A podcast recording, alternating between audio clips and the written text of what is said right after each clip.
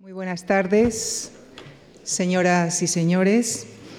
En, el ciclo que desarrollaremos eh, esta semana, les invitamos a trasladarnos a la Inglaterra del siglo XVII para centrarnos en la figura de John Milton, para muchos el poeta inglés de mayor influencia después de Shakespeare.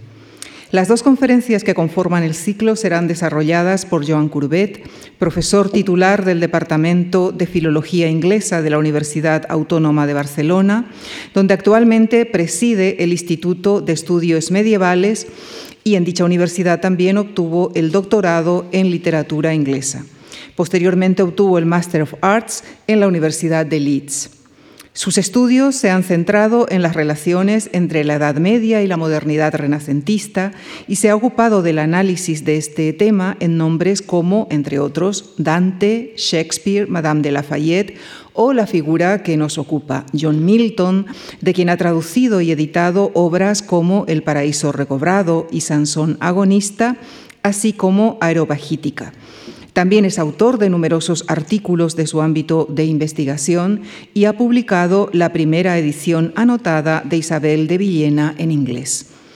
En la conferencia del próximo jueves, el profesor Courbet analizará el poema épico, mm, probablemente el más significativo de la literatura en lengua inglesa, El paraíso perdido, de John Milton. A continuación de la conferencia y mediante la colaboración con Afora Focus La Quinta Pared, la sesión concluirá con la lectura dramatizada a cargo de los actores Pera Arquillé y Cristina Plazas, dirigida por Andrés Lima, de fragmentos de El Paraíso Perdido en versión de Elena Tornero. Y esta tarde el profesor Courbet nos aproximará a la biografía de John Milton en su contexto histórico, porque además de poeta y ensayista, Milton fue también un político que intervino muy activamente en los problemas de su época, como veremos en la conferencia que desarrollará a continuación el profesor Joan Courbet y que ha titulado Milton en su tiempo. Muchísimas gracias.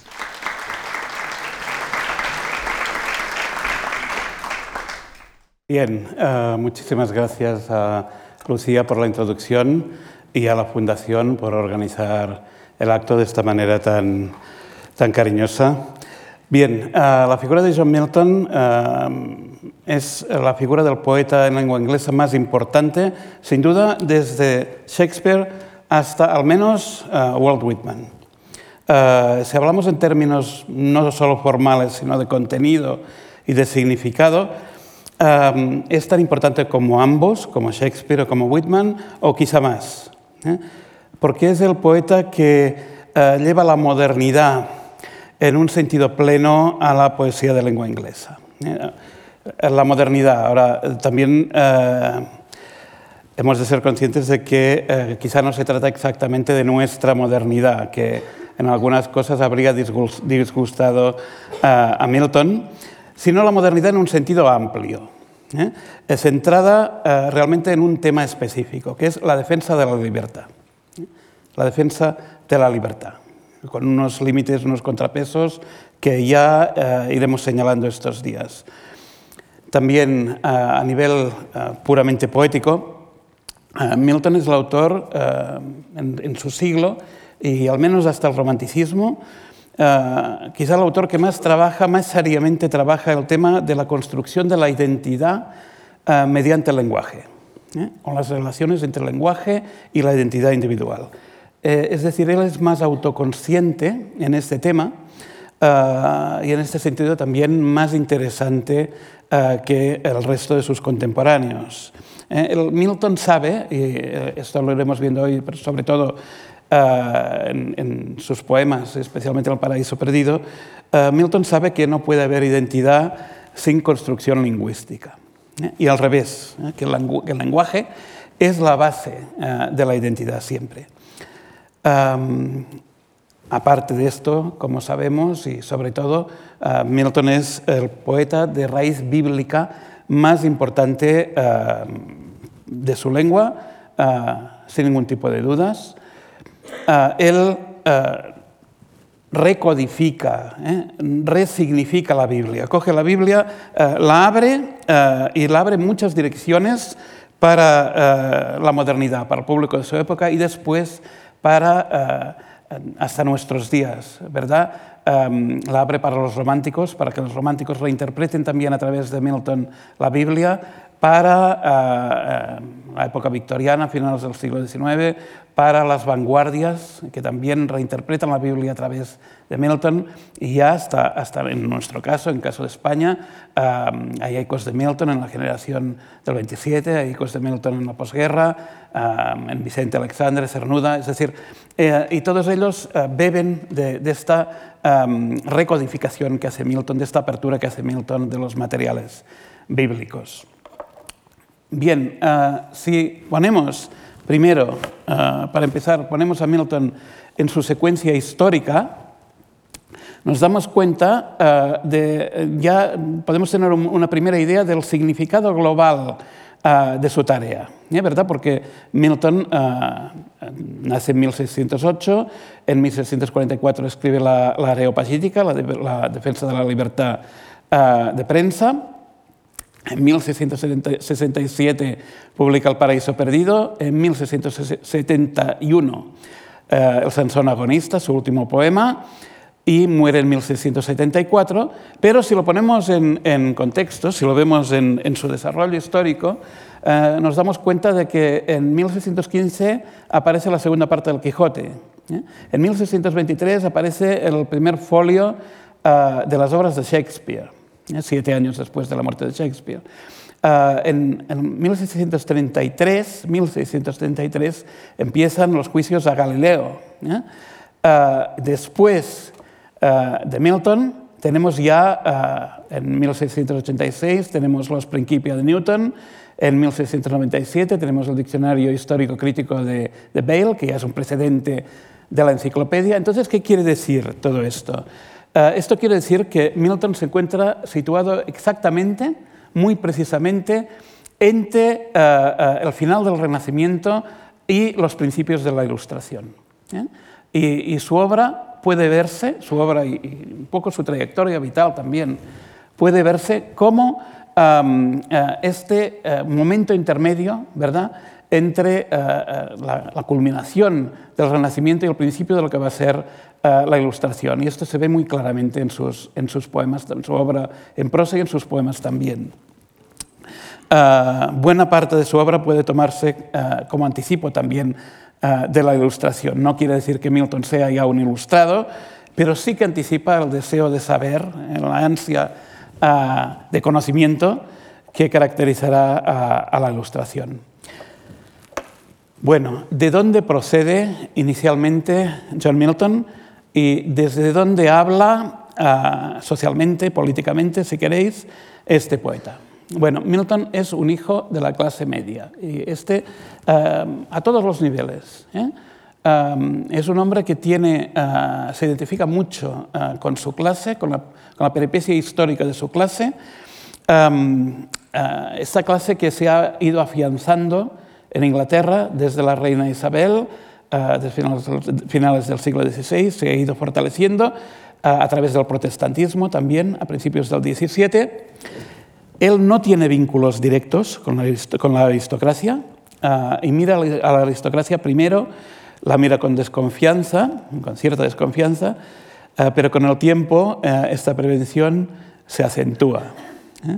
¿Eh? y llegará a ver la desconfianza, la, perdón, la aristocracia no solo con desconfianza, progresivamente con desprecio, después integrará en este desprecio la monarquía y llegará a ser un antimonárquico radical y un poeta de un republicanismo muy serio, muy profundo, un republicanismo que justifica incluso teológicamente. ¿eh? Estos son desarrollos ulteriores que ya veremos también. Aquí le tenemos a los uh, 10 años de edad.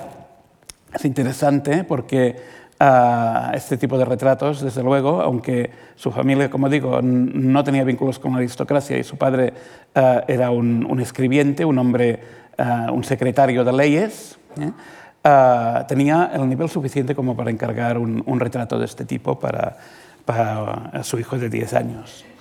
El padre de Milton era un asesor legal, un escribiente, como, como decía, era un organista también, uh, un muy buen organista. Milton también uh, fue buen músico, uh, sabía to tocar el órgano perfectamente. su familia estaba bastante orgullosa, y él también lo, lo estuvo, de la independencia económica que, que, que, tenían, que habían conseguido. Y a su tiempo, el padre de Milton hizo lo que han hecho las clases medias inglesas siempre, ¿verdad? Desde, desde entonces, enviar los hijos a la universidad. Envió a Christopher y a, y a John a la universidad, a sus dos hijos uh, varones, a estudiar leyes y humanidades uh, a Cambridge. Y sí quisiera uh, destacar que este ambiente familiar, este ambiente, aquí tenemos a Milton alrededor de sus 20 años, en la época en que estaba en la Universidad de Cambridge, sí quisiera destacar que este, tipo, este entorno familiar uh, no se puede identificar para nada con lo que uh, se conoce como puritanismo, ¿eh?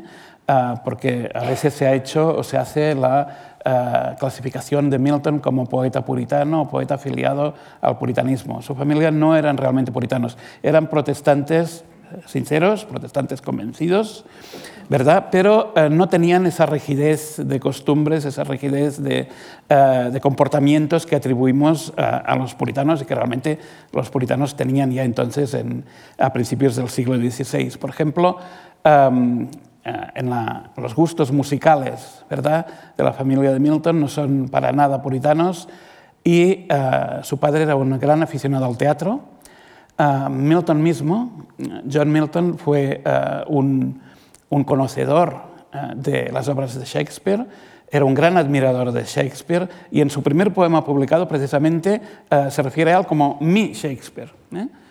como un, afecto profundamente personal. Esto, claro, esto quizá un protestante lo puede decir, pero un puritano seguro que no. ¿eh? Bien, eh, ¿cuál era eh, un poco el contexto, cuál era un poco el ambiente, el equilibrio de fuerzas que había en los años eh, de infancia y de juventud de John Milton?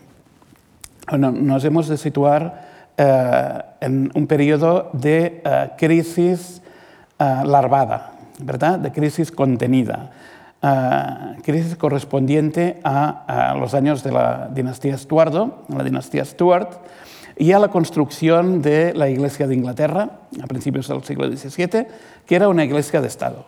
¿eh? Era una iglesia de Estado, uh, una iglesia que se había ido escorando más y más hacia prácticas cercanas uh, al catolicismo, ¿eh? uh, en varios aspectos. En el hecho de que era una iglesia muy jerarquizada, con el arzobispo de Canterbury a la cabeza y luego con, con los um, diversos obispados en papel, en papel director uh, de la parroquia, de, de, las parroquias, de las, de las actitudes uh, del pueblo. En segundo lugar, en la liturgia, que era muy ceremoniosa, se había vuelto uh, muy ceremoniosa también, y había apartado los altares, había separado, esto a los protestantes les indignaba mucho, había separado los altares de la congregación, ¿verdad? había hecho incluso separación física uh, colocando los altares o bien uh, por encima de la congregación o separados. Esto era un retorno a las prácticas ceremoniales más antiguas y promocionando además, promocionaban el libro de plegarias uh, oficial por encima de la Biblia. ¿eh? A pesar de que eh, el rey Jaime, el rey James I, había autorizado una vers la versión inglesa canónica de la Biblia. Pero a nivel de, de liturgia se priorizaba más el uso del libro de plegarias Uh, y todo esto, desde el punto de vista uh, del protestantismo, tenía un, un, punto sospechoso, ¿verdad? Un punto uh, de cierto regreso a las prácticas católicas.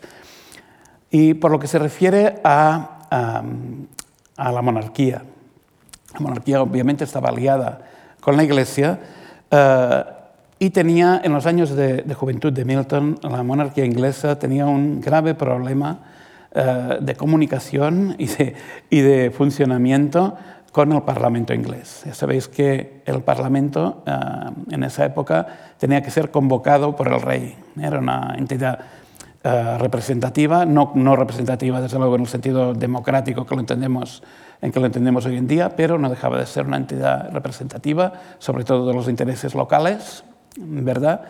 Uh, y era una institución que tenía que ser convocada por el rey, pero uh, los Estuardo, especialmente Carlos I, preferían funcionar prescindiendo del Parlamento en todo lo que pudieran. De hecho, Carlos I llegó a convocar el Parlamento inglés, se pasó unos 11 años ¿eh? sin convocarlo una sola vez, entre 1639 y 1640, sin convocarlo una sola vez. Entonces, si si reunimos estos elementos, todos estos elementos que os decía, se, podría pensar, y de hecho se pensaba, ¿eh? Eh, que Inglaterra empezaba a, parecerse peligrosamente a un Estado absolutista europeo, ¿eh? que empezaba a parecerse bastante, que tenía una serie de tics o de hábitos propios del absolutismo europeo, es decir, una monarquía aislada totalmente de la población ¿eh? una aristocracia que se aferraba a sus privilegios, un parlamento que, no se sabía dónde estaba porque el rey eh, prescindía de él, una iglesia muy jerarquizada. Eh, entonces, desde un punto de vista protestante, un protestantismo, de un protestantismo serio o firme, todo esto era directamente como volver al catolicismo, pero sin decirlo, ¿verdad? como volver a estar en el mundo católico, pero sin, sin uh, reconocerlo, sin hacerlo oficial. Uh, y ahí están las bases, ahí están las bases para la guerra civil inglesa, ¿eh? uh, que empezará en 1642 y que llevará a una crisis muy fuerte que inmediatamente veremos en el 1649. Bueno, ahora nosotros, desde nuestra perspectiva, pensamos en Milton y en la imagen de Milton como un escritor eh, revolucionario, que lo fue, ¿eh? como un escritor muy politizado, como un antimonárquico feroz, eh, y cuando él entró en el mundo político fue todas esas cosas. Pero inicialmente hay que decir que en la edad en que la tenemos mm, reproducido aquí, perdón, en la edad de este retrato, ah, quizá hasta pasados sus 30 años, hasta pasados sus 30 años, Milton de estos conflictos no se enteró prácticamente de nada. No se enteró prácticamente de nada, o no, o no le fue necesario enterarse.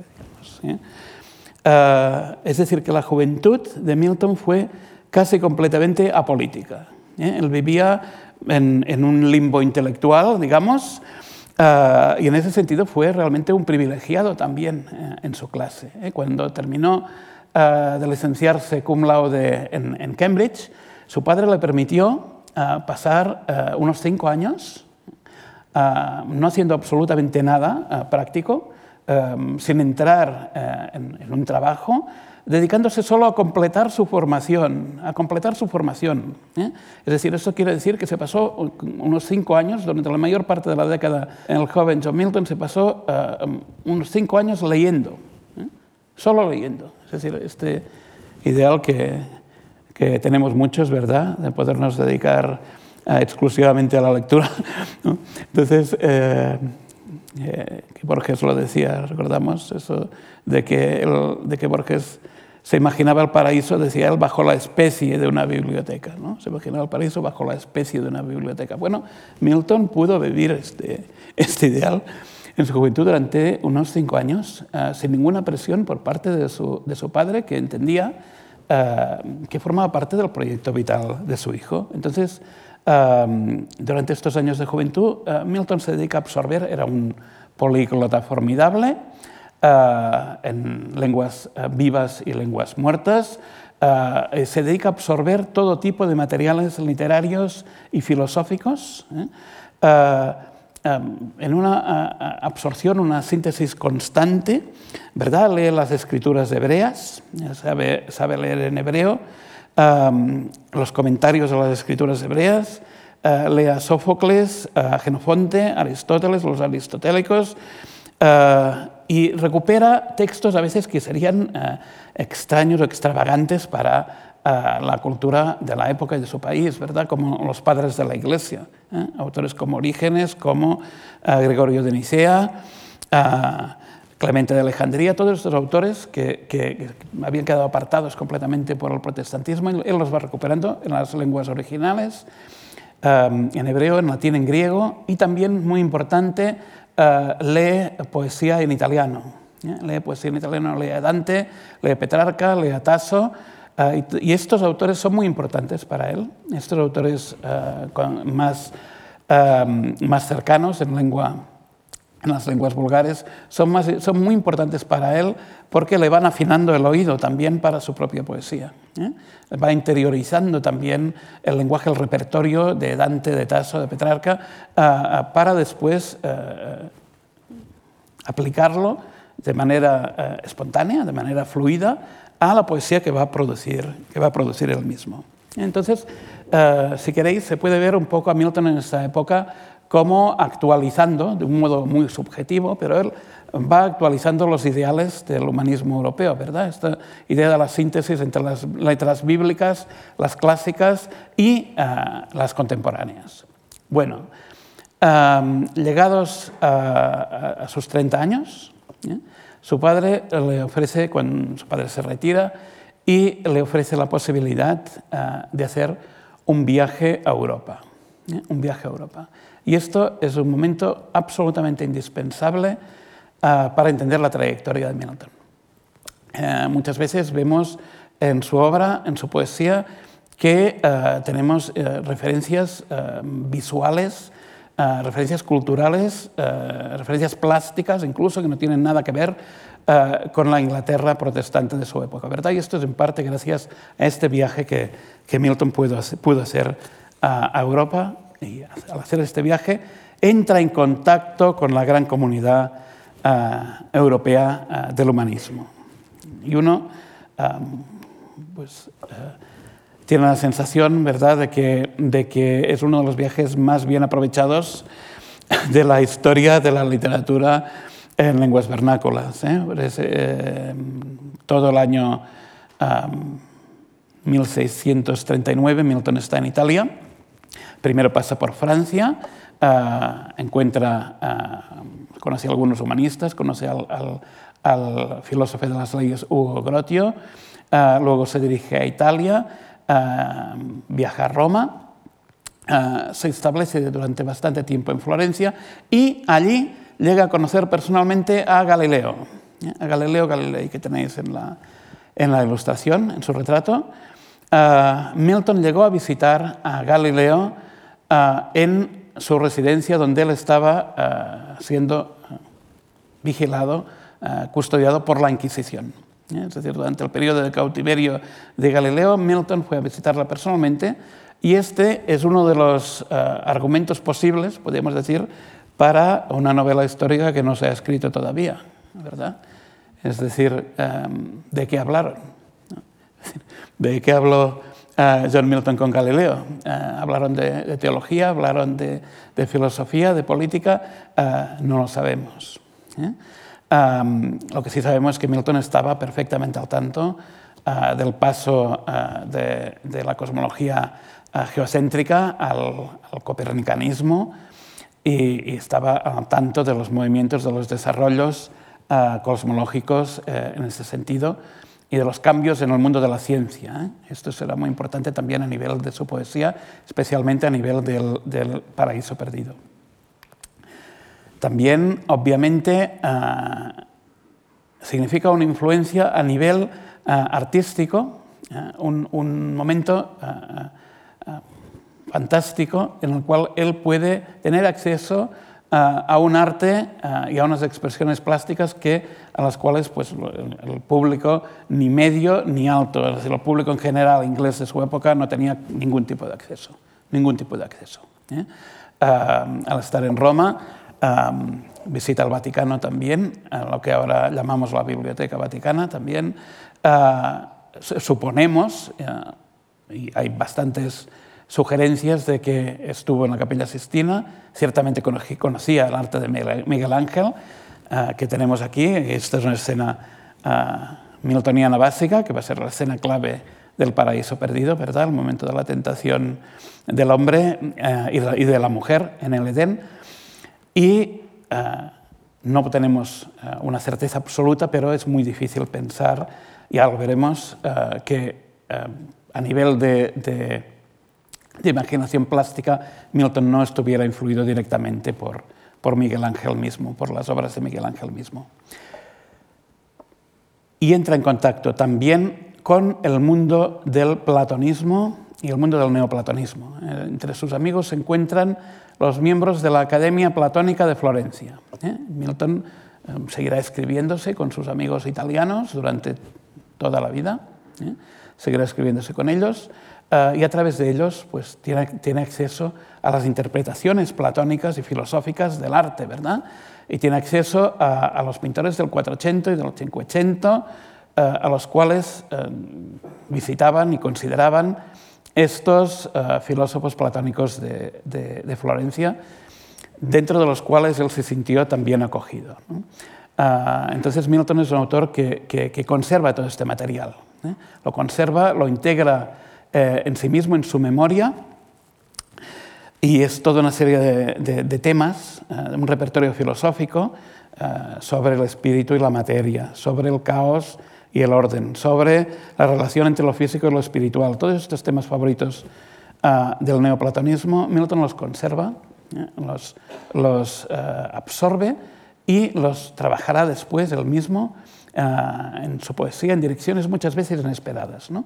Pero, por ejemplo, si tomamos este cuadro de, de Botticelli, quizá conocido por Milton, en todo caso él conocía las obras de Botticelli bien, um, ahora, retrospectivamente, qué miltoniana se nos aparece esta imagen, ¿verdad? Qué miltoniana nos parece esta imagen de, de Palas y el centauro, con uh, Palas Atenea uh, sosteniendo al cabello del centauro, uh, representando la inteligencia, controlando el instinto, ¿verdad?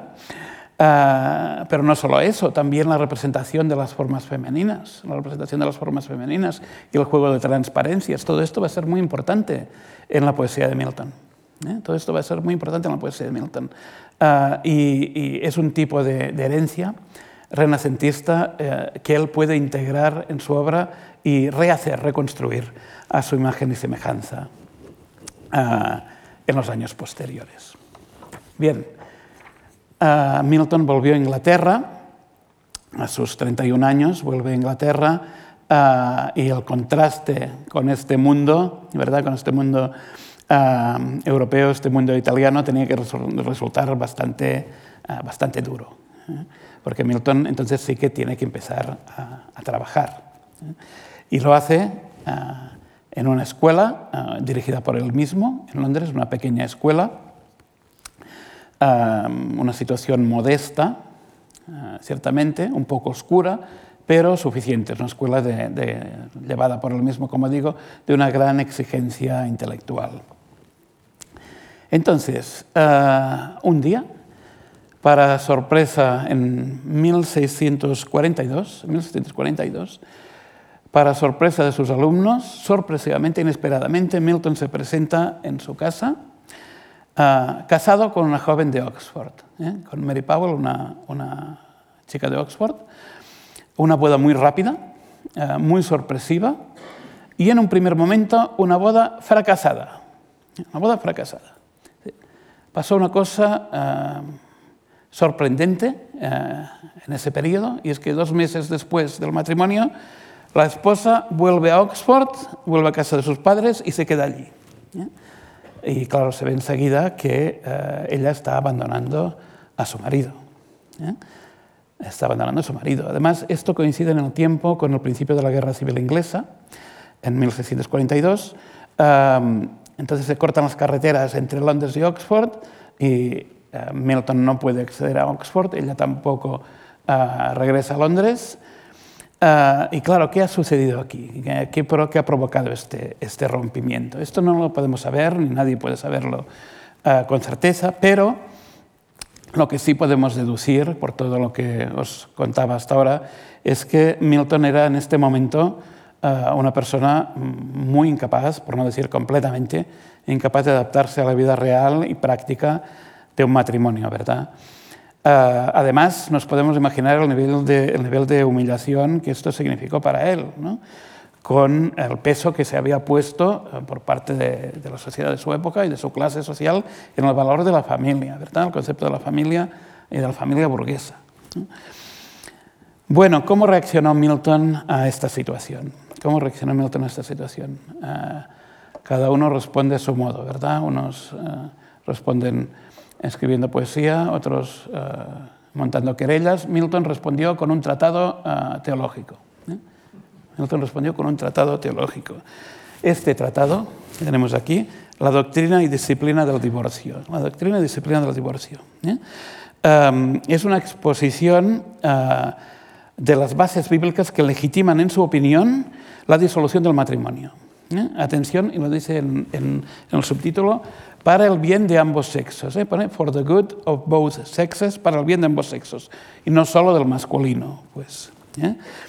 ah, y después de este, Milton todavía publicó otros tres tratados pequeños más sobre esta cuestión. Y cuando notó una resistencia eh, por parte del público, eh, insistió con otro tratado más, le costó publicar hasta cuatro ¿eh?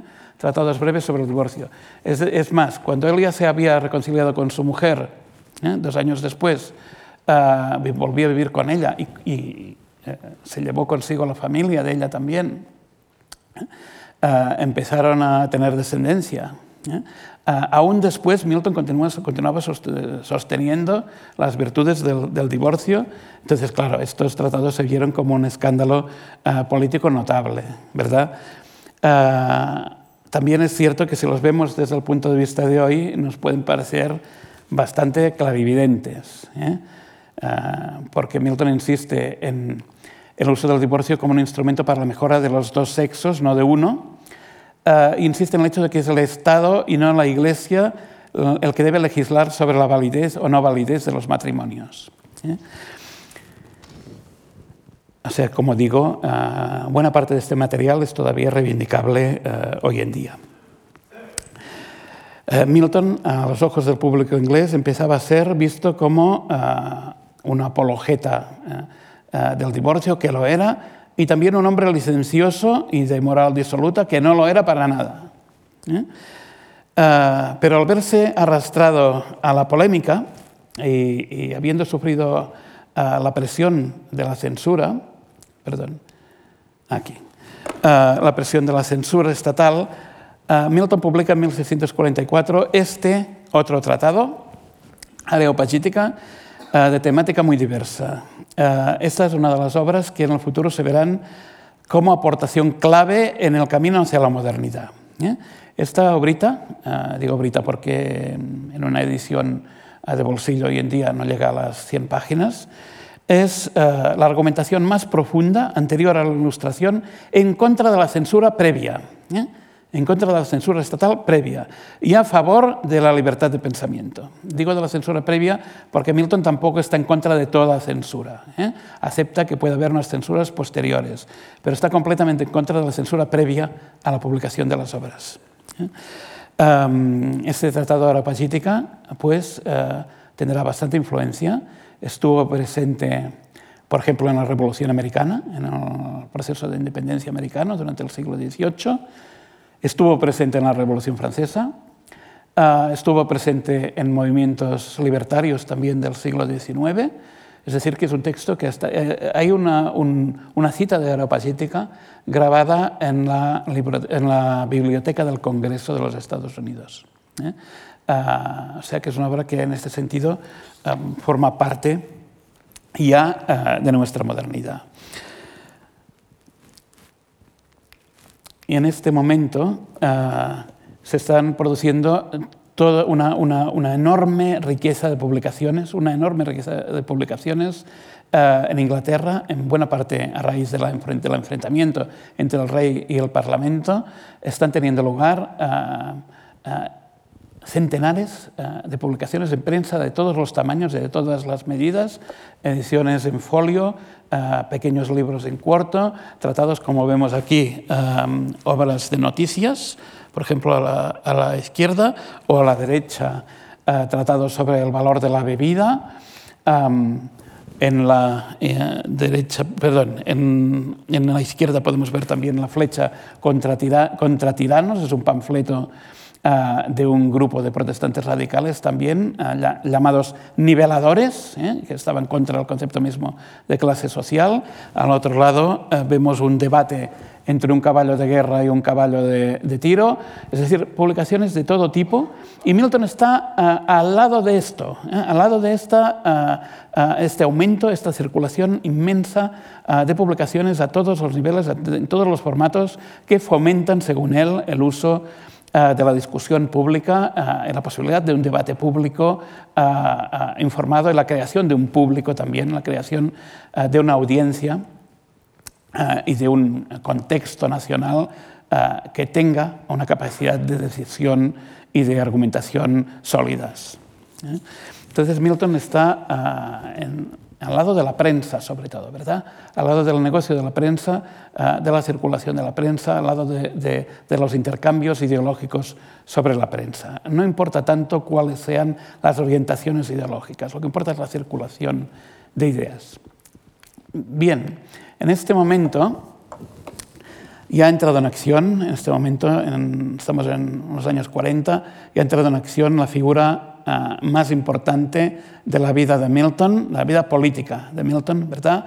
Que es uh, este caballero, Oliver Cromwell, uh, una figura en algunos aspectos parecido a Milton también, es otro hombre de carácter fuerte, otro individualista, es otro antimonárquico, pero a diferencia de Milton es un hombre de gran poder ¿eh? y como tal muy peligroso, ¿eh? muy peligroso. Uh, Cromwell uh, en, entre uh, 1642 y 1645 se convirtió en el líder del ejército republicano. En 1642 había tenido lugar el rompimiento entre el rey y el parlamento. El rompimiento definitivo entre el rey y el parlamento. Ya os dije que Carlos I no convocaba parlamentos, es decir, uh, cuando por fin llegó a hacerlo, uh, el parlamento um, estuvo en buena parte en rebelión contra él uh, y después de las dificultades en, llevar adelante la aprobación de leyes y de, impuestos, hubo finalmente un rompimiento definitivo en 1642 con el rey saliendo de Londres y el Parlamento buscando y creando un ejército ¿eh? Uh, y constituyéndose como, como, representante legítimo del pueblo. Bien, el líder de este ejército desde 1645 hacia adelante es uh, este hombre, es Oliver Cromwell, y no hay que tener ninguna duda de que esto se veía por parte de Cromwell y de sus seguidores y de los seguidores del parlamentarismo, en muy buena parte como una guerra santa. ¿eh? En muy buena parte como una guerra santa. Aquí tenemos el catecismo del soldado. ¿eh? Esto es uh, un catecismo que se distribuye entre los miembros, uh, vemos que es de 1644, es el año inmediatamente anterior a que Cromwell uh, fuera jefe del ejército, y se entendía, se fomentaba ¿verdad? a nivel de, grassroots, a nivel de base, este, esta interpretación del parlamentarismo, de la, de la, parte parlamentaria, como representantes de la voluntad legítima del pueblo, enfrentados directamente al representante del papado, que sería uh, Carlos I. ¿eh?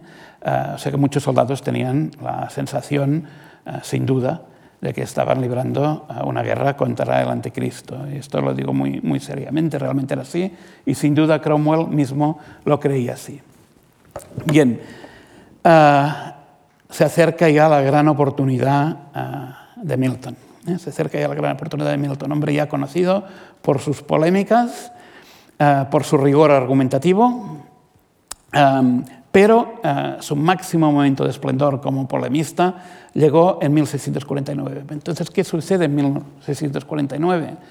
Uh, sucede lo que nadie se había atrevido a esperar, lo que nadie se había atrevido a esperar, la decapitación del rey. ¿eh? La decapitación del rey en 1649, en Londres mismo, ¿eh? capturado uh, por el ejército y durante varios meses en negociaciones con el ejército, al final eh, el Parlamento eh, toma la decisión de ejecutar a Carlos I. Eh, y Milton, publica también una serie de observaciones al respecto. Primero publica un tratado más general sobre lo que él llama el cargo de los reyes, es muy interesante porque la, la función del monarca le llama un cargo. Es decir, que no se trata ni de dinastías ni de, ni de herencias divinas, es un cargo que se, que se ocupa en un determinado momento eh, y ya está, que puede tener su cancelación. ¿eh? Y en un segundo momento eh, publica una obra, también en 1649, que se llama El iconoclasta. El iconoclasta, ¿eh? iconoclastes, o el iconoclasta, en el cual responde defendiendo, responde a los críticos ¿eh? y, a los defensores del rey, eh, le responde criticando eh, la, divinización que se está haciendo de la figura de Carlos I.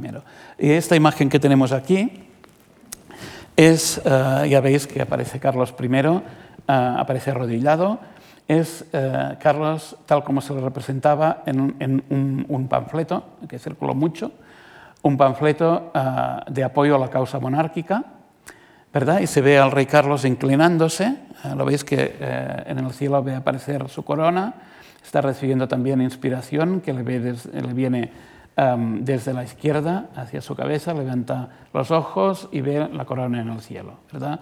Al mismo tiempo, con la mano está cogiendo de la mesa, está cogiendo um, la, la corona de espinas, está cogiendo la corona de espinas. Uh, y con el pie, eh, con el pie derecho que tiene adelantado, uh, uh, en, en, la parte inferior de la imagen está pisando el mundo, es decir, está pisando las tentaciones del mundo. ¿verdad? O sea que se está construyendo con este tipo de imágenes, con este tipo de propaganda, digamos, se estaba constituyendo una iconización del rey, ¿verdad? Estaba construyendo al rey como un icono. ¿eh? El rey como una especie uh, de figura de Cristo. ¿eh? Y esto es uh, lo que Milton realmente quiere destruir. Esto es lo que Milton realmente quiere destruir. Quiere inutilizar, quiere desactivar completamente la idea de que el rey tiene que ser identificado como un ser divino. Para Milton, uh, hay que romper estos iconos, ¿eh? hay que romper la iconografía de la monarquía. ¿eh? Hay que uh, llegar a una idea de, ciudadanía dentro de la cual el uso de la monarquía sea puntual si es que es necesario. Y la república debe poder realizarse en el desarrollo de la historia, cada nación debe poder organizarse como elija. Si elige hacerlo bajo la figura del rey, el rey tiene que ser responsable ante las autoridades civiles. El rey tiene que ser responsable ante las autoridades civiles. Eh, eh, esto se redactó, um, Milton redacta esto justo antes de la ejecución del rey, pero se publica justo después de la ejecución del rey y claro, Milton aparece como uh, un regicida, como un, un, fomentador del regicidio. Y hay que decir, en honor a la verdad, que tampoco es falso. Es decir, Milton uh, uh, prestó las bases, prestó las bases teóricas, ¿verdad?, para legitimar la ejecución del rey. En su opinión, uh, imágenes como las que vemos en, en pantalla eran en sí mismo anticristianas. Eran en sí mismo anticristianas. ¿eh? Hacían una divinización del rey, hacían una iconización del rey. Y un Estado adulto, un Estado Uh, construido sobre las bases de la racionalidad y de la igualdad, tiene que poder prescindir de la figura del monarca y de ponerla en el momento que le parezca. Bien, esto es uh, auténticamente música para los oídos de Cromwell. ¿eh? Esto es música para los oídos de Cromwell y de los, y de los parlamentarios, ¿verdad?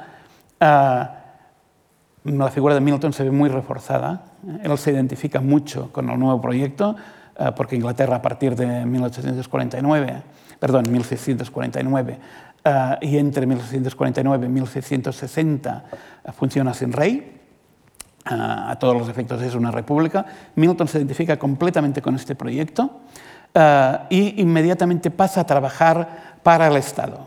¿eh? Pasa a trabajar para el Estado, ¿no? que es un, un, un, un, paso político de gran importancia. Él no solo ya se identifica con el proyecto republicano, sino que trabaja activamente para este proyecto.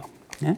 Este eh, es el momento en que Milton eh, recibe el nombramiento de secretario en lenguas extranjeras, secretario en lenguas extranjeras, para el gobierno de lo que ya se llama la Commonwealth, ¿eh? la Commonwealth inglesa, ¿eh? o la República inglesa, Commonwealth de hecho es una, es una forma de traducción de res pública en la cual Milton ejerce este papel de secretario de lenguas extranjeras. Eh, se ha dicho y se dice a veces en, los comentarios sobre Milton o en biografías sobre Milton que él fue secretario eh, de Cromwell. Esto no es, cierto, no es así. Él, no fue secretario personal de Cromwell. Eh, sí que respondía a la autoridad de Cromwell como jefe de Estado, pero no trabajaba ah, directamente con él. El cargo de Milton consistía en la supervisión de la correspondencia oficial del gobierno, ¿eh? en la redacción de documentos oficiales y en la transcripción de actas y de documentos del gobierno, sobre todo en latín, ¿eh? sobre todo la transcripción al latín. ¿eh? Entonces, ah, esto representa un ascenso muy fuerte de la presencia de Milton a nivel público, Ah, que él, le da la bienvenida, claro, a esta situación, ah, porque en, la década anterior, claro, había, estado, había sido una figura polémica, pero eh, bastante exenta de reconocimiento, ah, y se entrega absolutamente a esta tarea, ¿verdad? Se entrega absolutamente a esta tarea que, y mantiene el, puesto de secretario en lenguas extranjeras hasta casi el momento de la restauración, hasta, hasta casi el retorno de los reyes en 1660. Ahora bien, fue un trabajo desenfrenado, ¿eh? fue un trabajo extremo. Milton se entrega a él con pasión. ¿eh? es una actividad frenética, volcada en la producción de documentos al servicio de la República. Ahora bien, todo esto tiene consecuencias y consecuencias fuertes a nivel físico. ¿Eh? Ah, en 1650 ya le fallaba la visión del ojo izquierdo a Milton y entre 1652 y 1653 ah, se quedó completamente ciego. ¿eh? Llegó a quedarse completamente ciego. Lo que no le impidió, lo que no le impidió seguir trabajando para la República. ¿eh? Pasa que lo hacía a través de amanuenses, lo hacía a través de secretarios, pero continuaba supervisando una buena parte del, del, trabajo oficial, de la documentación oficial. Ah, bien, hay que decir que, no sabemos en realidad a nivel físico cuáles fueron las causas de la ceguera. Puede ser que fueran estas. Puede él, siempre interpretó, él siempre interpretó que se había quedado ciego eh, en defensa de la República. ¿eh? Y construyó en buena parte su personaje público, su, imagen, digamos, ¿eh? en este sentido. Aquí tenemos un soneto debe ser aproximadamente del año 1655, más o menos, porque dice que hace tres años que está ciego. ¿eh? Es un soneto de, alto valor.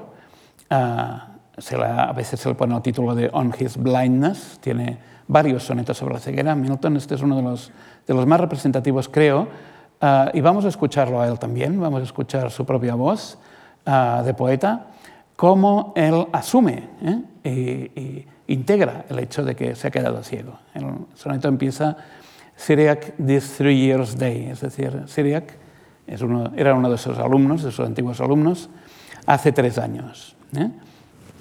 Os pongo ah, mi traducción del soneto. Syriac, y hace tres años que estos ojos, sus ojos, claro, aún libres ante mirada externa de defecto o de mancha, privados de la luz, la vista han olvidado. Esta es una imagen muy, muy bella, ¿verdad? Eh, no es que hayan dejado de mirar, no es que no puedan mirar, es que han olvidado, han olvidado cómo se mira. ¿eh? Han olvidado usar la vista. Sigue. Y en sus ociosas órbitas no aparece visión de sol, luna o estrellas a lo largo del año, ni de hombre o de mujer. Pero no he de discutir la mano o voluntad del cielo, ni rebajo mi ánimo o esperanza, y mi timón dirijo hacia adelante. ¿Qué me sostiene? Preguntas.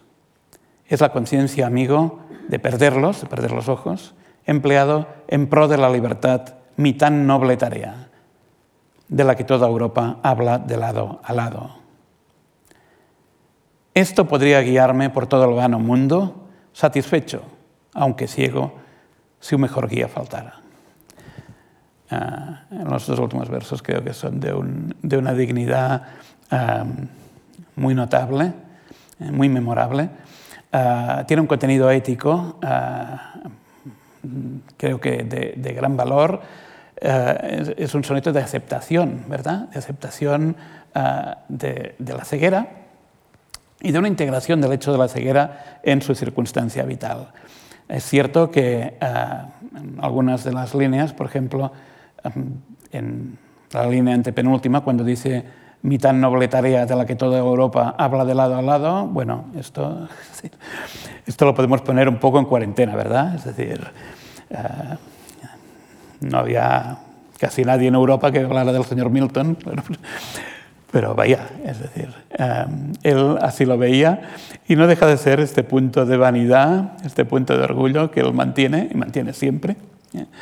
Um, digamos, uh, hay que tener un cierto cuajo para pensar que, que Europa esté hablando de la situación de uno, pero así es la personalidad de él también. ¿eh? Así es digamos, es no solo un punto de dignidad, también es un punto de orgullo. Vamos a ver de estos años también otro soneto. Este soneto es también muy notable. es uno de los, a mi entender, de los mejores sonetos en lengua inglesa. Os lo recomiendo especialmente en el original, aquí os he traído uh, mi traducción modestamente, pero para facilitarlo. El poema empieza Misot ai so. ¿eh? Milton había ido pasando, aparte de, de su paso a la ceguera, a la oscuridad o las tinieblas, como lo dice él, había pasado también por una serie de desgracias personales en este periodo. ¿eh? Uh, su primera esposa había muerto, al fin, Uh, después uh, le había dejado tres hijas, de las que se, se hacía cargo él también. Se casó de nuevo en 1656. fue un matrimonio que él, él idealizó mucho, recordó mucho. esta esposa murió dos años después, en 1600, 1658. Este soneto debe ser más o menos de, de entonces, de poco después de la muerte de su segunda esposa. Uh, y claro, mm, digamos que se iban sumando cargas. ¿eh? Uh, al mismo tiempo que, que, que él intentaba uh, mantener su actividad ¿eh? oficial dentro del gobierno de la, de la República, o en su función, digamos, digamos administrativa dentro del gobierno de la República y de producción de documentos, pues iba sufriendo estas, estas pérdidas, primero de la, primera mujer, Mary, y luego de su segunda esposa, Catherine, uh, que como digo, murió a los dos años del matrimonio, murió al dar a luz a un hijo. ¿eh? Esto también era bastante habitual, como sabéis, a las muertes de las mujeres en alumbramiento. Este hijo tampoco sobrevivió, o sea que, es decir, eh, es un periodo que para Milton es muy activo, muy frenético, muy productivo también, pero uh, implica unas pérdidas uh, notables a nivel personal, ¿verdad? Uh, este soneto representa un encuentro en un sueño. ¿eh? Es, un, es un, una creación breve, muy hermosa, muy ajustada, en la cual se representa un encuentro en un sueño. Entonces, él está soñando y en el sueño ve una presencia que se le aparece y él sabe, uh, de un modo profundo, sin dudas, que esta es la esposa que ha perdido. Se, se le está apareciendo su esposa uh, que él ha perdido en la vida real, se le está apareciendo, ha vuelto a él en un sueño, ¿verdad? Entonces el soneto, empieza así. ¿eh? Mi thought I saw my late espoused saint. ¿eh? Me pareció ver a mi esposa. Creí ver, dice aquí en la traducción, creí ver a mi santa difunta esposa vuelta a mí desde la tumba, como la fuera Alcestis. Bueno, esta referencia mitológica a Alcestis, la mujer que Hércules rescató de la muerte, ¿verdad? Y la, y la devolvió a su marido, a su marido Admeto. ¿Eh? Uh, en la segunda estrofa ¿eh? uh, explica un poco más esta visión. ¿eh? La mía, como lavada tras un alumbramiento, Purificada estaba según la antigua ley. Y tal como otra vez espero contemplarla plenamente en el cielo, sin restricción alguna, llevaba veste blanca, pura como su espíritu.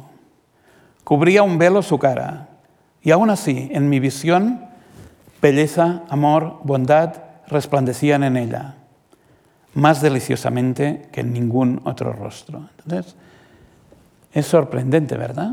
Que eh, se acerca esta, esta figura, ¿no? se, acerca la persona amada, la que hemos eh, la, la, ha reconocido en el sueño, pero no puede ver su cara.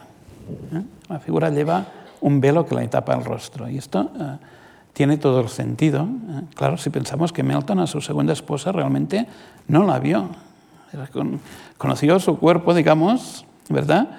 Conoció su presencia, pero no llegó a ver la cara a cara. ¿Eh? Entonces, de todos modos, él sabe, es plenamente consciente dentro del sueño de que se trata de ella. El soneto nos conduce a este momento en que van a encontrarse, ¿verdad? Que se va a producir el encuentro físico. Y llegamos al final, a las últimas dos líneas, ¿verdad? Pero, dice, cuando abrazarme se inclinó, desperté. Ella escapó y el día me devolvió mi noche. I waked, she fled, and they brought back my night. Claro, para él siempre es de noche. Eh, el regreso uh, de la vigilia no trae la luz, sino que trae la oscuridad. El sueño es la vigilia. ¿Vamos? Esto es, es eh, prodigioso, ¿verdad? Um, lo, lo, quería uh, traer para ejemplificar este otro aspecto más intimista, incluso más, más erótico de Milton, que, que, es una parte fundamental de su obra también. Es una parte fundamental de su obra también. Milton es un gran poeta amoroso, un gran poeta amoroso, y una de las lecturas del Paraíso Perdido es también la lectura de un poema de amor, en muchos sentidos. Uh, sobre todo a través de la figura de Eva, ya, ya hablaremos de esto en su momento, uh, pero Milton es también un, uno de los grandes poetas intimistas de la literatura inglesa. Y fijémonos si vemos el verso en inglés, el último verso, está todo construido con monosílabos, ¿eh? para empatizar el momento este uh, de brusquedad, ¿verdad? el momento de la llegada del paso del sueño a la vigilia. Bien, nos vamos hacia uh, el momento de la derrota. Sí, nos vamos hacia el momento de la derrota, porque fue una derrota. ¿eh? Fue una derrota. Eh, en 1658, uh, Oliver Cromwell muere y, aparte del hecho de que ya mantenía un control muy férreo sobre el Parlamento y sobre la Armada, ¿eh? un control muy férreo, muy rígido sobre el Parlamento y sobre la Armada, y tenía, por cierto, eh, la figura con la que Cromwell estuvo actuando en los últimos años, la figura legal, eh, fue la figura del Lord Protector, señor protector, es decir, no es una figura de, monarca, pero tiene buena parte de las atribuciones de un monarca. Y Cromwell reclamaba y, mantuvo, de hecho, el derecho de veto, ¿eh? de, de, suspensión de las decisiones del Parlamento que él puede ir a juzgar inadecuadas. ¿eh? Uh, o sea que también, en cierto modo, se avanzaba hacia una regla, uh, hacia un, un, una forma de gobierno muy unipersonal también. ¿eh? Uh, y lo prueba el hecho de que en 1658, al morir, Cromwell transfiere um, su posición como Lord Protector, como Señor Protector, la transfiere a su hijo. La transfiere a su hijo, a su hijo Richard. que no puede, Richard Cromwell no tenía la personalidad de su padre, ni tenía uh, un poco quizá la, la, la rigidez de, de, su padre y no pudo controlar al ejército, no pudo, no pudo controlar al ejército, no pudo controlar al parlamento y en dos años, um, cosa que iba a pasar más pronto o tarde, iba a pasar igualmente, pero en dos años, en 1660, vuelven a los Estuardo a Inglaterra, ¿verdad? Y empieza la restauración monárquica. Claro, fue un error tremendo, uh, entre muchos otros, eh, pero un error tremendo desde el punto de vista republicano, esta idea de la, de, de la, transferencia dinástica del papel del jefe del Estado, ¿verdad? Esto en sí ya es, ya es una idea que ya es completamente incompatible eh, con principios republicanos básicos, sean clásicos o sean modernos. ¿eh? Bien, Richard Cromwell no pudo mantener uh, el impulso de su padre, el control de su padre sobre la Armada, sobre el Parlamento, y los Estuardo vuelven a Inglaterra. Carlos II sube a la corona y se restaura la monarquía en Inglaterra en 1660. ¿Esto qué quiere decir? Quiere decir que los, los responsables, en un sentido u otro, um, de la decapitación del rey anterior, inmediatamente se exiliaron, o ya estaban exiliados, ¿eh? uh, desaparecieron, pasaron a Europa o a América. ¿eh? Hubo unas cuantas ejecuciones, uh, no demasiadas para lo que podía haber sido, para lo que podía haber sucedido, ni mucho menos. La, de hecho, la, monarquía de Carlos II intentó ser conciliadora en las formas, y desde luego John Milton se fue a prisión. Esto, Eh, era esperable. ¿no? Una, una, de las personas que había celebrado públicamente la, ejecución de Carlos I, bien, uh, Milton se fue a prisión, eh, solo por unos meses, de hecho, hasta que se pudo obtener la fianza. De hecho, uh, es un poco más complejo, pero um, lo que se obtuvo fue la reducción de la fianza, de modo que se pudiera pagar y él pudiera salir de, de prisión. Uh, y durante la década de 1660 Milton pasa a ser un personaje uh, non grato, una persona non grata, ¿eh? dentro, en, la sociedad inglesa en muy buena parte. ¿eh? Porque claro, la, la, monarquía impone un nuevo sentido de las formas públicas, ¿verdad? En, y dentro de este, de este nuevo orden, uh, los antiguos republicanos quedan rápidamente marginados, ¿eh? en el mejor de los casos, quedan rápidamente marginados. Entonces Milton pasa, también hemos de pensar que obviamente no es lo mismo ser ciego en el siglo XVII que lo es serlo ahora, ¿eh? y mucho menos ser ciego y estar en prisión de lo que puede ser serlo ahora, ¿verdad?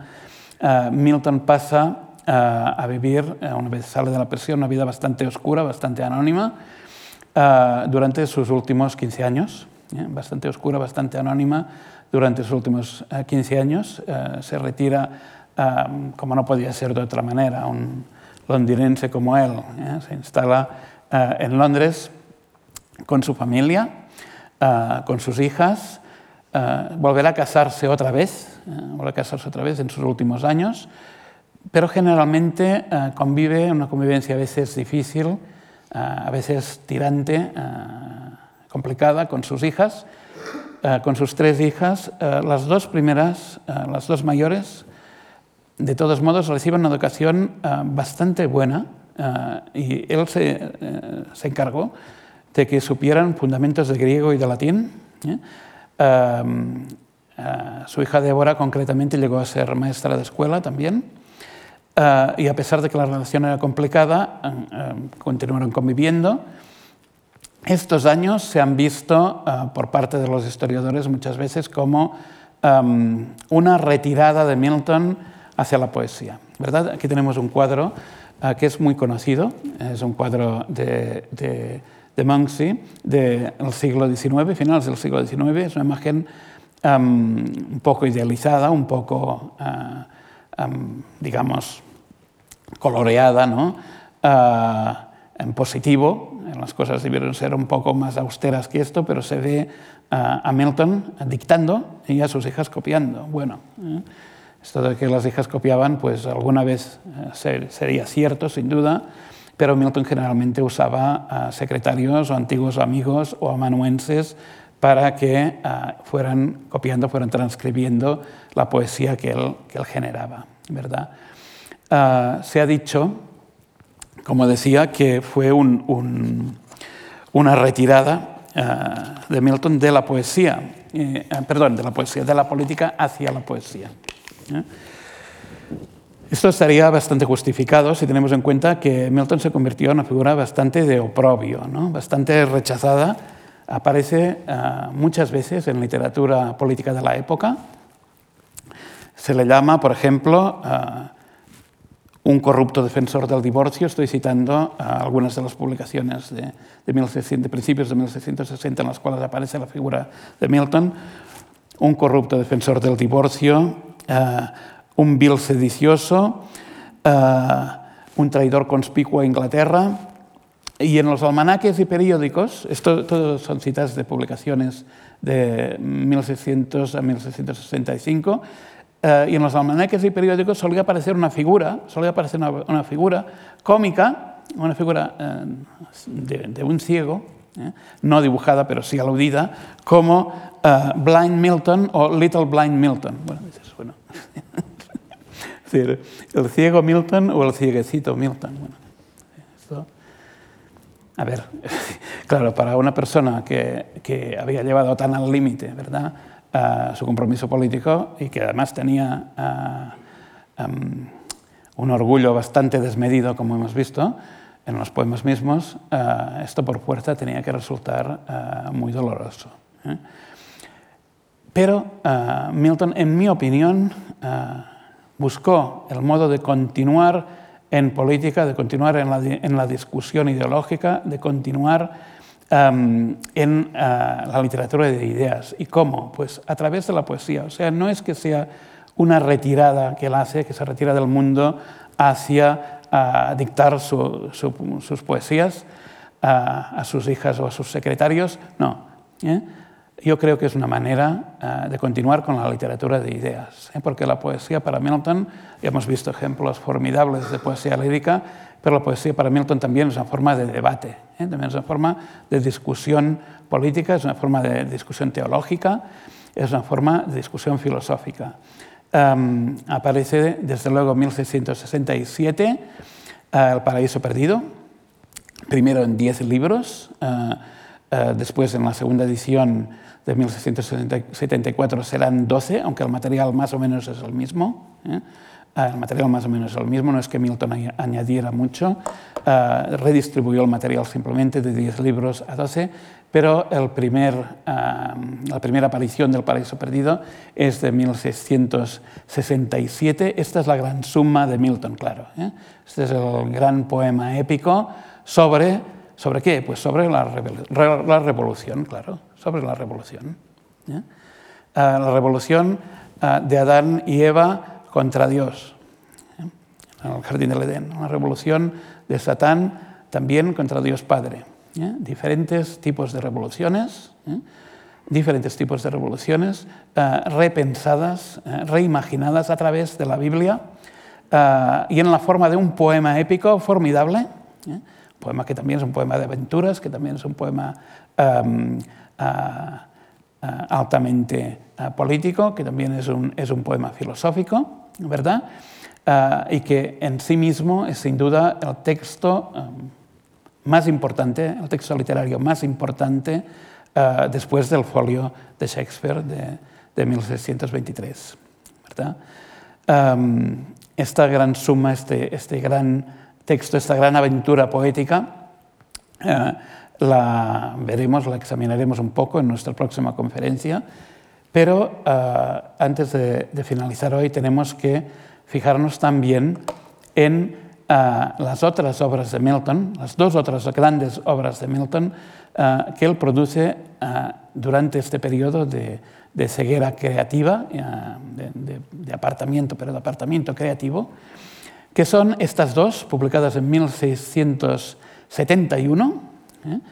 Uh, en un pequeño volumen, de hecho es un, es un, volumen, podríamos decir, de bolsillo, es un volumen en cuarto, ¿eh? uh, maravilloso, con dos largos poemas, uh, uno narrativo, el otro dramático, ¿eh? El paraíso recobrado, Paradise Regained, y Sansón agonista. Paradise Regained and Samson agonistas, los tenemos aquí en, el, en la portada. Tenemos una ilustración también de William Blake, uh, del poeta y artista romántico William Blake, que es quizá la persona que más entendió, uh, que más bien comprendió a Milton en los siglos siguientes. Y os invito también a, a, a buscar y a, y y apreciar uh, las obras artísticas y las ilustraciones que Blake hizo de Milton, que son realmente formidables y que son también una interpretación romántica muy, muy poderosa del universo miltoniano. Bien, el, Paraíso Recobrado, para empezar, ah, es una obra muy sorprendente. ¿eh? Es también, se presenta también como un poema épico, pero es un poema breve comparativamente. ¿eh? En lugar de tener 12 libros, tiene cuatro libros breves. ¿eh? En lugar de tener 12 libros como El Paraíso Perdido, uh, tiene cuatro libros breves. Y es sobre otra situación muy diferente. ¿Qué situación? La tentación de Cristo en el desierto. La tentación de Cristo en el desierto. ¿eh? Este es un poema verdaderamente sorprendente porque uh, no existe uh, hasta el siglo XIX, que los románticos toman este tema y lo exploran en, en muchas direcciones. No existe mucha literatura vernácula, no latina, quiero decir, um, sobre este tema. Y Milton hace una interpretación muy única, ¿eh? muy singular de la figura de Cristo y lo convierte en protagonista uh, de, uh, esta pequeña epopeya, esta pequeña aventura, ¿verdad?, en que se narra su encuentro con Satán, las tres tentaciones que le ofrece Satán, y cómo Milton se configura en un ejemplo humano para Cristo. Y quiero insistir en la palabra humano. ¿eh? Al principio del poema es muy interesante porque cuando, cuando, Jesucristo se adentra en el desierto, y Milton nos lo presenta adentrándose en el desierto, se nos aparece una voz de Cristo muy sorprendente. ¿eh? Un Cristo que no tiene claro hacia dónde va, ¿eh? no tiene muy claro el significado de su misión, uh, no tiene muy claro qué es lo que le espera. ¿eh? Ciertamente no tiene conocimiento absoluto, ¿eh? no tiene un conocimiento divino de la realidad. ¿eh? Y así es como habla Jesús, así es como habla Cristo al principio del paraíso recobrado de Milton. Os lo pongo también uh, en mi traducción uh, del libro 1 del paraíso recobrado. Entra en el desierto, y empieza a hablarse a sí mismo. Oh, dice, qué gran multitud de pensamientos han despertado de golpe en mí, en enjambre, mientras medito sobre todo lo que en mi interior siento y escucho lo que llega de fuera a mis oídos, que muy poco se aviene con mi presente estado. Ahora soy llevado por un potente impulso hasta estos desiertos. ¿Con qué objetivo? Aún no sé, y quizá tampoco necesito saberlo pues Dios revela aquello que a mi saber concierne. Qué extraño, ¿verdad? Es decir, uh, este Cristo, uh, con estos enjambres de pensamientos que le uh, asombran, que él no comprende del todo, um, está sorprendido, quizá asustado ¿eh? ante, lo que se le viene encima, ¿verdad? Ante, su misión. Um, ¿Cómo es que este Cristo del paraíso recobrado no tiene conocimientos divinos? ¿eh? cómo es que es una figura, ya digo, a la cual Milton quita las connotaciones milagrosas tanto como puede. ¿eh? Un Cristo que no hace milagros, un Cristo que, que esencialmente se ve uh, en términos uh, filosóficos, en términos humanos. Uh, la respuesta es que Milton no cree en la Trinidad, ¿eh? no cree en la identificación de Cristo con Dios. ¿eh? Y nos ofrece una versión de Jesucristo que es muy cercana en muchos aspectos a versiones que, que, tenemos hoy en día, ¿verdad? O que hemos visto en las últimas décadas, por ejemplo, en el mundo del cine eh, o, en, en, novelas, ¿no? En la, en la, por ejemplo, en La Última Tentación de Cristo, de, de Scorsese, ¿eh? o en uh, novelas como El Evangelio según Jesucristo, de Saramago, y ahora he visto que Amélie Nothomb, la escritora francesa, acaba acaba de sacar un, también una novela sobre Cristo. Bueno, eh, el Cristo de Milton uh, es Uh, digamos, lo mejor que puede ser un hombre, es un ejemplo de, digamos, es, hijo de Dios, es una figura profética, es, uh, uh, digamos, el representan, la representación de lo mejor que puede llegar a ser un hombre, pero no es Dios mismo, ¿eh? pero no es Dios mismo. ¿eh?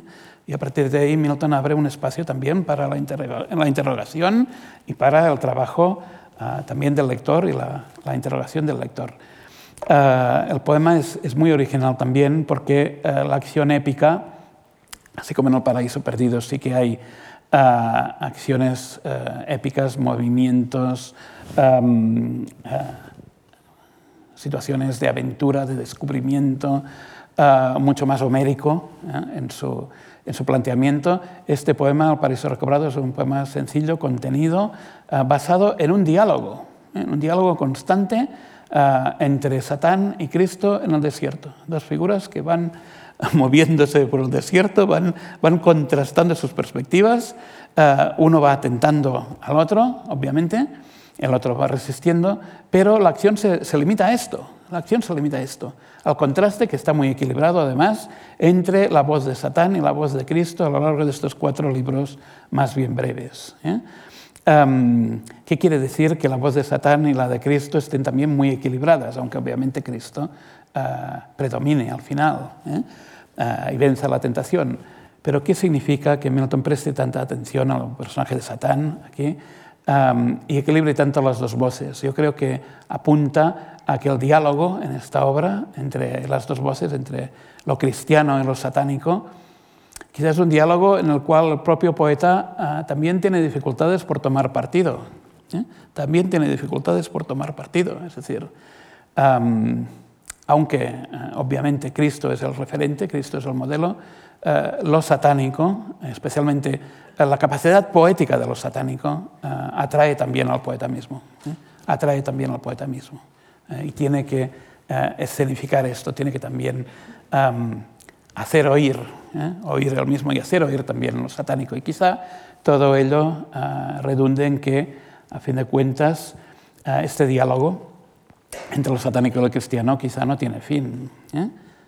Quizá el poema implica que este diálogo quizá no tiene fin, que quizá cada vez que el lector coge el poema y lo recupera, uh, vuelve a establecerse esta dualidad, vuelve a establecerse este contraste. ¿eh? Y no es tan fácil determinar quién predomina sobre el otro. Más allá de la conclusión como argumento, del argumento. ¿eh? Bien, el otro poema, el último uh, de Milton, es el poema dramático Sansón agonista, Sansón el agonista. El argumento, os lo podéis imaginar, lo tenéis aquí en el cuadro, este maravilloso fresco de Rembrandt. vemos a Dalila, la amante de Sansón, Uh, que uh, está saliendo de, de, una gruta donde ha estado con él, donde ha estado con Sansón, el campeón de Israel, se está llevando su cabello, porque ella le ha cortado la cabellera a Sansón. ¿eh? Y los filisteos, los enemigos de Israel, los enemigos de Israel están uh, abalanzándose sobre, sobre Sansón y le están cegando. ¿eh? Si veis la imagen, la parte inferior de la imagen, se ve muy claramente cómo le están sacando los ojos. ¿eh? Es un, una una fuerza plástica formidable, ¿verdad? Um, bien, el argumento del poema Sansón agonista es la situación de Sansón um, uh, cegado, uh, puesto en la situación de un esclavo, puesto en la situación de un sirviente uh, de un imperio enemigo. ¿eh? Un, un, ciego, un antiguo guerrero que se ha, se, se ha quedado ciego, se ve sometido a la pasividad, se ve obligado. A la pasividad y a la servidumbre, um, y él se culpa a sí mismo, tiene que responsabilizar, responsabilizarse a sí mismo de que ha sido capturado por sus enemigos uh, por su flaqueza ante Dalila, sobre todo. ¿eh? Um, pero una flaqueza moral en conjunto que le ha llevado a, ser, um, a quedar postrado ante sus enemigos. ¿eh? Y el texto es muy bello, muy intenso, muy angustioso, porque transmite esta sensación uh, de el combatiente, ¿verdad? El, el, campeón de unas ideas que ha quedado en una situación de inferioridad, ha quedado vencido, y no solo eso, sino que se ve expuesto al ridículo, ¿eh? se ve expuesto a, a, a servir ¿no? a un poder que, ilegítimo, uh, que le ha convertido en su sirviente y un poco en su bufón, ¿verdad? Y en esta voz de Sansón que pregunta a sus amigos qué es lo que se dice sobre él. ¿eh?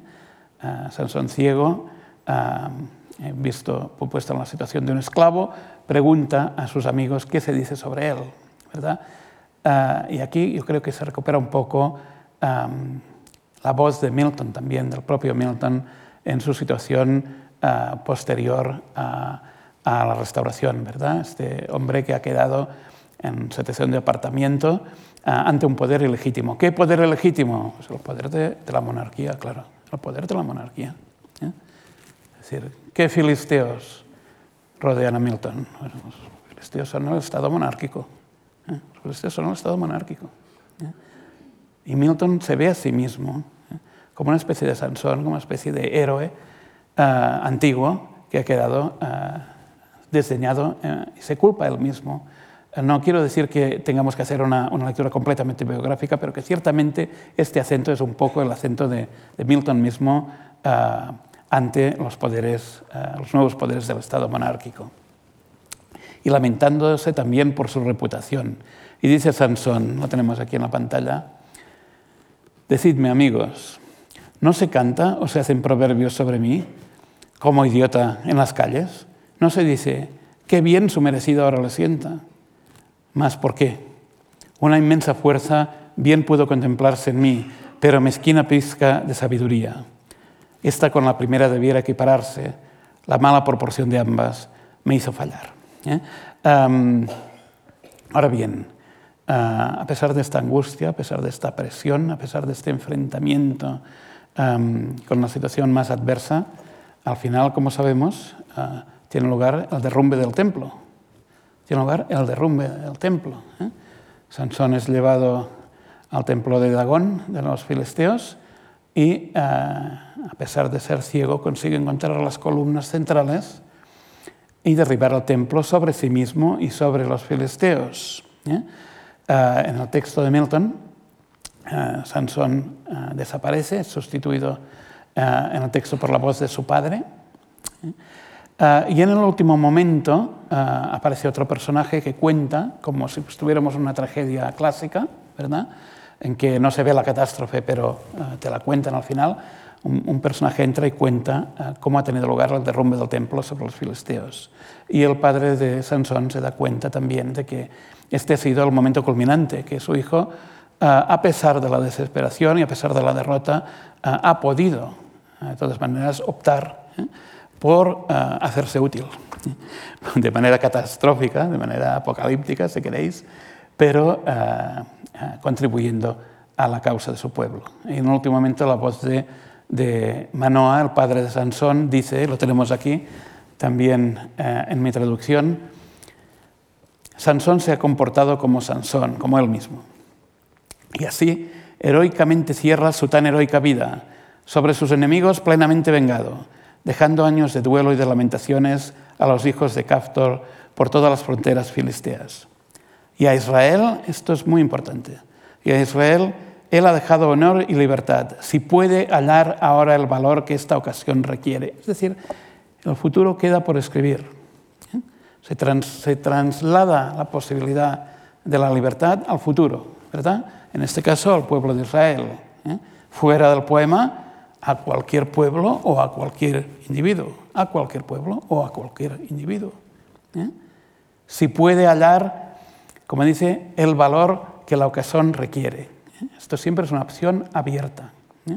Y de Milton, eh, los tiempos de Milton en su poesía, en su obra creativa, siempre son abiertos. ¿eh?